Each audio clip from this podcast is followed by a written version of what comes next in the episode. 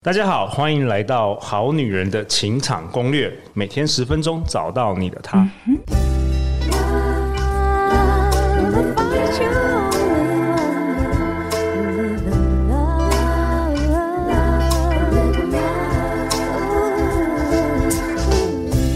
大家晚安，我是你们的主持人陆队长。相信爱情，所以让我们在这里相聚，在爱情里成为更好的自己，遇见你的理想型。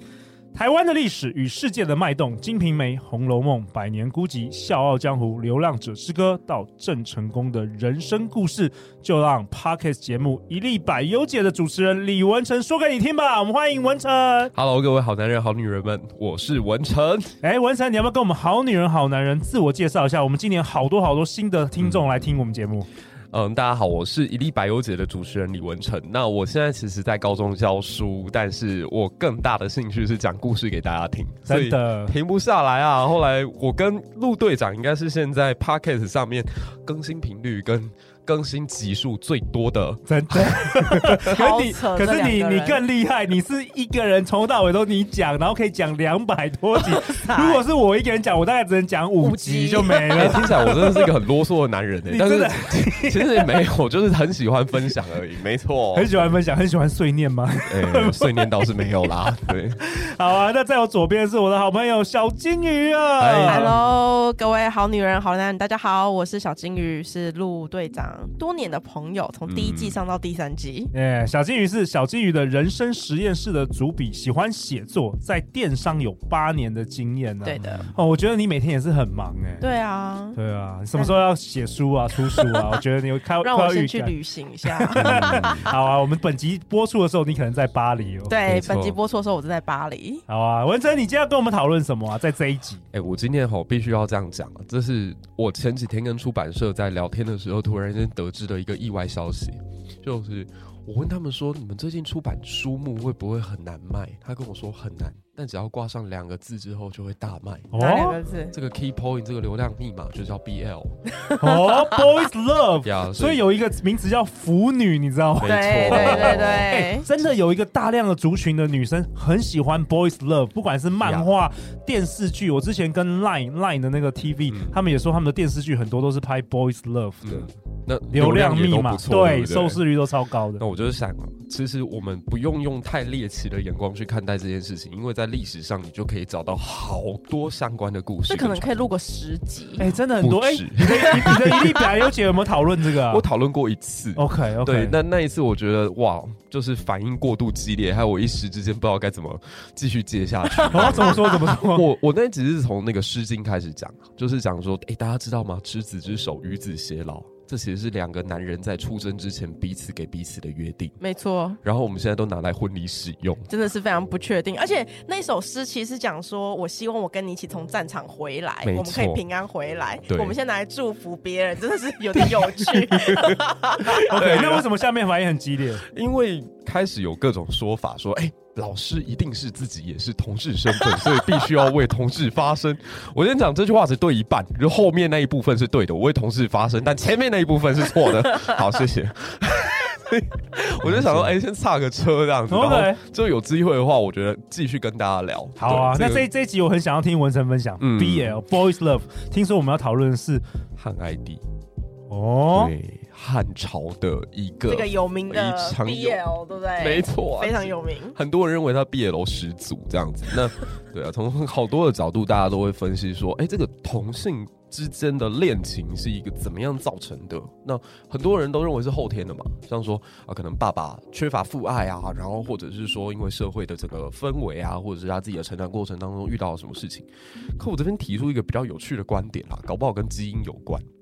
就搞不好从他出生的那一刻就已经决定他会喜欢男生还是女生。嗯嗯。那为什么这样讲？是因为如果大家仔细去看昨天我们分享到的汉武帝跟他整个家族，你会发现这个家族几乎每个皇帝都有男朋友，而且、哦、对不止一个，不止一个，历代几乎都有。我举个例子好了，像说汉朝最有呃评价算最好的皇帝汉文帝。汉文帝让各种什么文景之治啊、轻徭薄赋啊，感觉是英明无比的一个呃，从藩王身份，然后慢慢坐稳中央，然后剪除诸侯的问题，慢慢把汉朝打造成一个太平盛世。可实际上，他也有一个很荒谬的故事被记录在《史记》里面。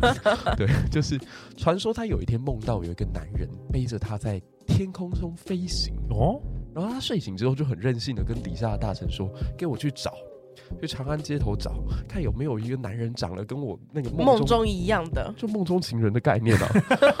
那后来还真的让他找到了。然后你知道他荒谬到什么地步？他送钱吗？送钱给他吗？对，就是你要怎样表达对另一半的爱呢？空口说白话那都不算，要看你能不能拿出真金白银来，开开个支票给他。对。他不止开支票，他是直接把中央银行的钥匙给他了，他就会把四川一个开采矿的权利全部交给这个男生。哇！所以大家知道吗？那个《金瓶梅》当中就说，评价男人有五个条件啊，叫做潘驴邓小闲。啊，潘就是要像潘安一样帅啊，驴驴嗯，深夜话题就不讲了，就驴是指某一个器官要跟驴子一样大。邓就是刚刚讲到汉文帝这个男朋友，他太有钱了，所以有钱是一个重要的条件。小小心思，就是男生要细心，细心。然后最后一个闲，就是你要有时间陪你的女朋友啊。哦，你看这个现代，这蛮有趣。哇塞，这跟现代的择偶条件几乎一模一样，几乎一样。对啊，人类都没有改变，人类没有变啊。然后回到回到刚刚的汉文帝，那她跟她男朋友原本相处的很好，一直到有一天，汉文帝他的膝盖就是长了一个会流脓的伤口。然后这个她男朋友都二话不说冲上去就帮她把那个脓吸出来，这样子，汉文帝就觉得好感动，就觉得天底下再也没有人比你更爱我了。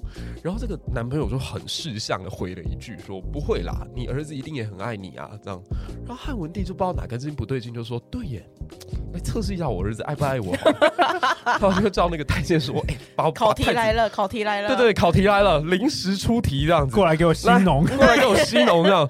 你知道这个画面傻眼。哎、欸，我觉得这个画面会有童年阴影哎、欸，会。你现在想想看，你的爸爸忽然有一天跟你说来乖吸这样子，我觉得这个画面简直都让我想要报警。然后就他太子当然是各种不情愿，然后吸完那个伤口就离开了。然后皇帝就觉得，嗯，我觉得他刚刚看起来好像没有，好像不快乐，对，不像你，不像你这么的愿意这样子。然后太子回去之后就很生气，就跟那个太监说：“给我去查哪一个王八蛋叫我爸爸，就会叫我做出这种奇怪的事情来。”这样，所以后来等到他儿子登基，就把他这个男朋友给抛弃了，就是直接就赶出宫中。后来他是穷到穷到不行才死掉的。嗯，那这边就是侧面反映一件事嘛，汉文帝蛮喜欢男生的啊。后来的汉武帝也是，昨我们昨天好像讲到他有四个比较轰轰烈烈的爱情。对，其实他跟一些男性之间的关系很暧昧啊，像卫青跟自己的老婆的哥哥这样子，两个人叫食则同桌，寝则同席呀，然后甚至连上厕所都一起去。就是跟现在的高中生好像没什么两样，就厕所还要一起去，这样不知道他们要干嘛。那汉武帝甚至年轻的时候有一个很好的朋友叫韩嫣，嫣是嫣然一笑的那个嫣，这样。然后这两个人关系也是好到让当朝王太后看不下去，一定到那边冲下，然后想尽办法把他们分开。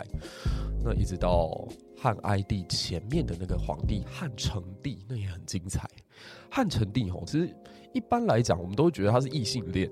因为他是同时跟一对赵氏姐妹都留下风流韵事的皇帝，他的那个皇后名字叫赵飞燕，我们以前历史有读过，就觉得有听过的，环、嗯、肥燕瘦的肥，对，飞就是飞燕，她非常的漂亮，而且她传说为了维持自己的那个容貌，她会吃一种东西叫袭击丸。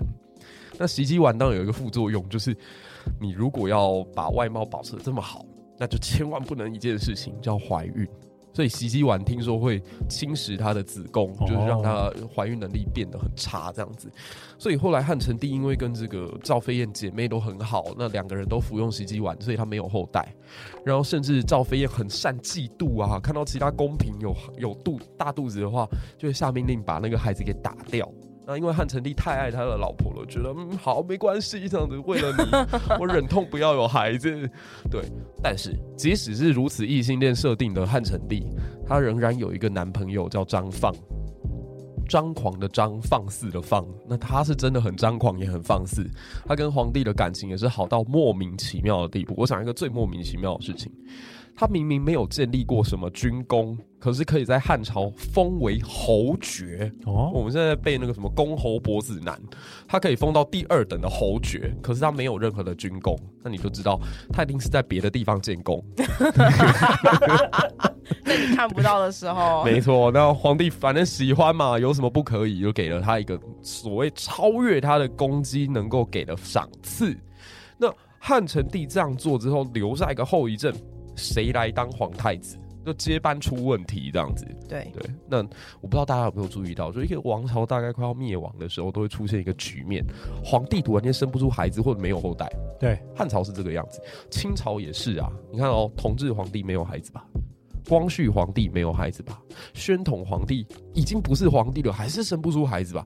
好奇怪，就刚好接班的人生不出来啊。汉朝也是，就汉成帝没有小孩，所以当时他就想到说，哎、欸。那我从我兄弟的儿子里面去挑一个我觉得可以的来当我的接班人，去找一个，去找一个。然后刚好当时他找到这两个人，我真的觉得历史有时候很幽默，因为一个叫刘星，一个叫刘星，一个是欣喜若狂的欣，一个是呃高兴的兴，这样子。好，刘星跟刘星，然后两个人都进到长安城来。然后这个叫欣赏的这个刘星呢，他就很会，他就进皇宫之前就先去贿赂招飞燕，他说：“啊，皇后啊。”以后如果我真的被选为皇太子，你有机会成为皇太后，我们就是政治上的结盟。那我先拿这些钱来孝敬孝敬您，这样贿赂贿赂，对，然后结成所谓很会很会，很会，然后赵飞燕拜托你。泄题给我，皇上到底喜欢什么？喜欢什么颜色？喜欢听什么样的故事？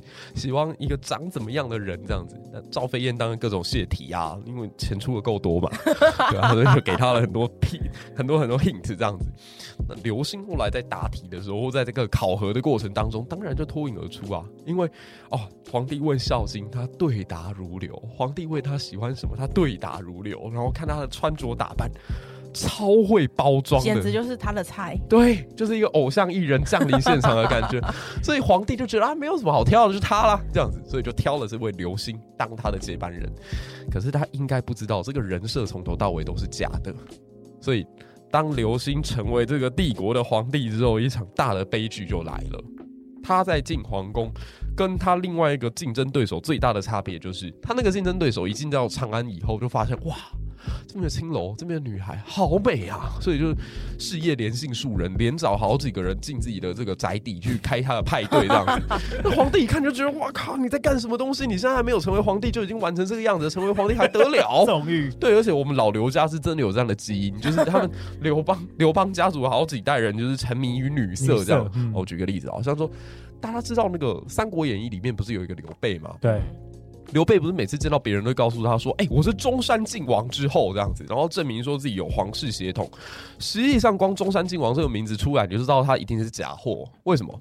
因为中山靖王有好几百个小孩。”他、啊、为什么能够生出好几百个小孩？大家都可以知道他纵欲程度有多么离谱。那也就是说，因为中山靖王的后代子孙太多，所以超多人只要姓个刘，为了要攀亲带故，就会说我就是中山靖王之后这样。刘备也是这样的一个身份。那如此一来，你就可以知道说，皇帝看到这个小孩子才刚进到长安，就是变成这个样子，所以当然不能接受。那相较之下，另外一个刘星完全不近女色，天哪，根本就是圣人。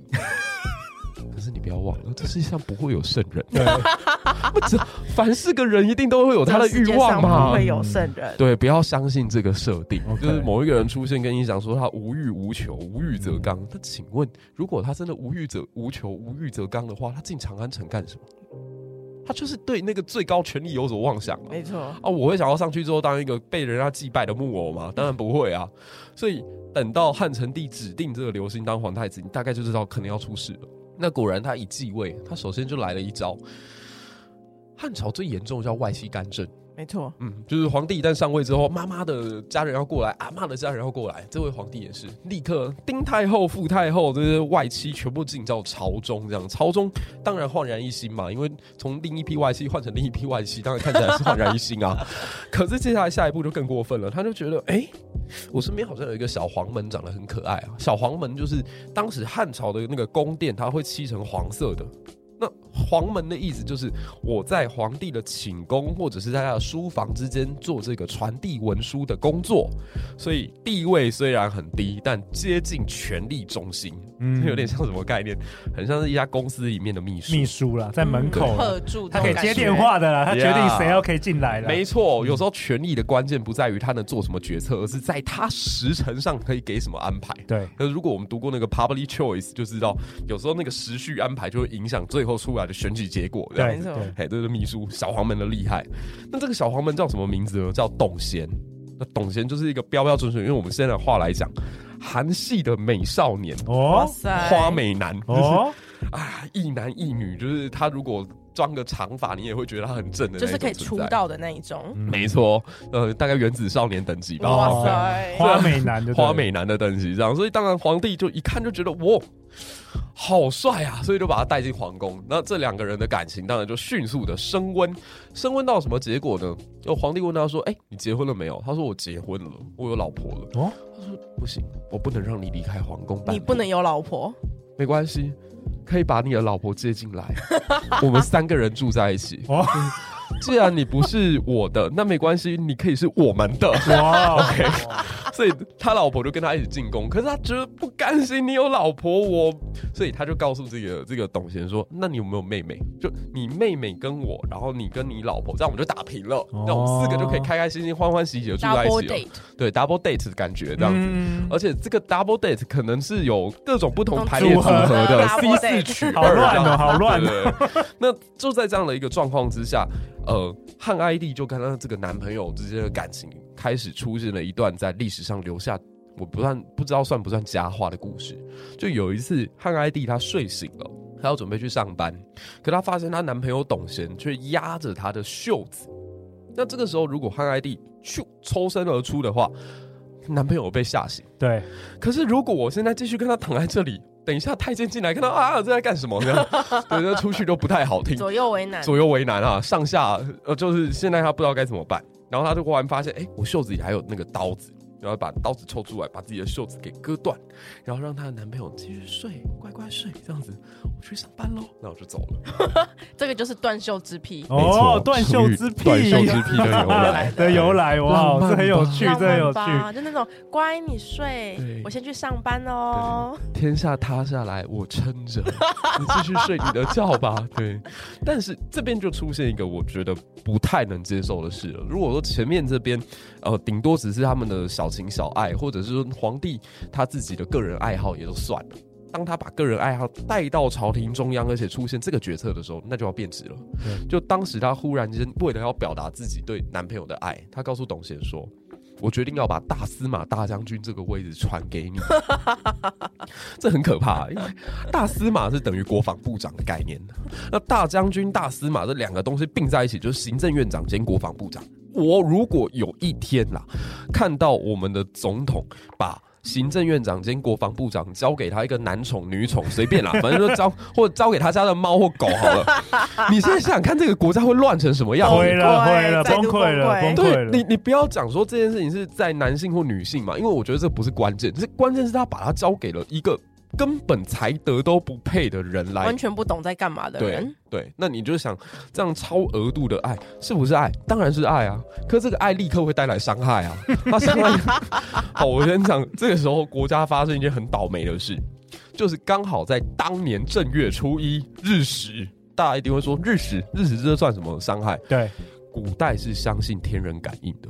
那什么叫天人感应？就是说，皇帝在世间做什么事情，老天会给你一个一个 hint，一个 hint。对对。那如果皇帝做得好，哎、欸，那今年可能瑞雪兆丰年，今年会大丰收，今年会和亲海晏这样，甚至黄河会清，圣人会出。好，这是第一种。啊，如果皇帝做得不好嘞，会地震，会台风，会下雨，会天灾，会天灾人祸。那最高等级的天灾叫日食。因为以前都讲天无二日，太阳是最重要的一个神圣代表，它都能被吃了，那不就代表朝廷现在乌烟瘴气吗？哦，老天已经看不下去了。没错，然后对照一下，发现皇帝最近做了大司马大将军的人事任命，这两件事情就连在一起，就是他了。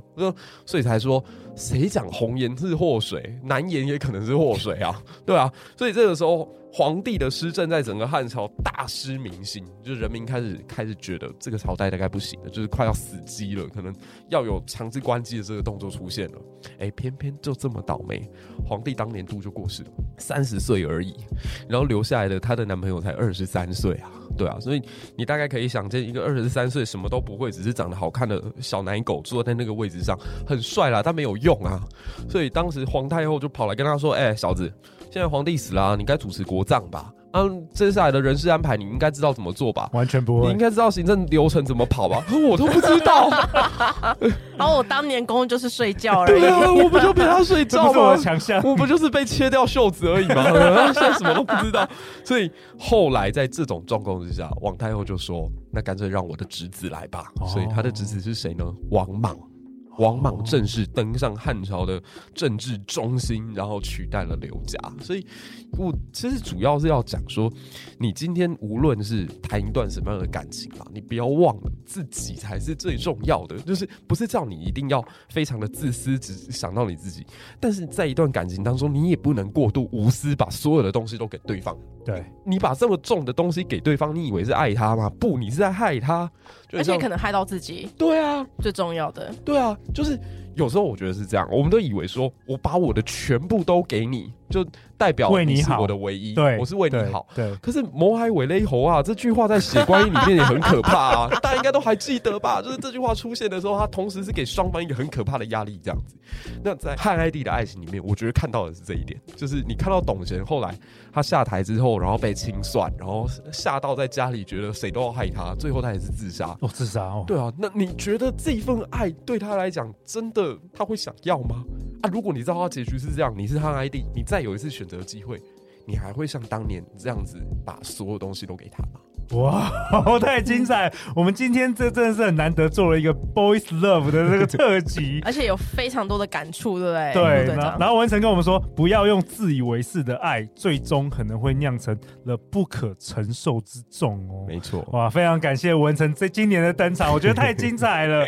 那我们好女人情感攻略第三季现在也来到了今年的尾声啊，我也特别想要在呃这个节目的最后，也邀请文成跟小金鱼跟我们正在收听节目长。长久以来支持我们，不管是旧的听众、新的听众，也说些话吧。因为我们今年到现在为止。陆队长凭着一己之力 邀请了 邀请了一百多位来宾来制作了八百集的内容，然后创累积创下了一千万次的收听下载。哦，我真的觉得回顾这三年，我也不知道我人生怎么过的。我 我感觉我好像是没日没夜，没有 weekend。总之总之，非常感谢各位好女人好男人在，在呃，不管你是透过 podcast，透过你的手机，透过你的任何电脑，在后在后面聆听，就是我觉得很棒。真的感谢你们支持我们。的听众人数一直一直都在上升，对，然后真的是一千万次哇！我这辈子从来没想过，我可以做一个节目有一千万次的收听下载。我其实是觉得很想要跟所有的好女人、好男人们分享一个概念，就是说，我们的人生时间是有限的，可是正因为它有限，所以你去坚持做某一件事情的时候，它所呈现出来的价值是，你会觉得回到某一个人生阶段再回头看的时候，你会觉得很值得的。那好女人、好男人给我的一个概念就是，他在坚持，他在做一个他认为有价值的故事。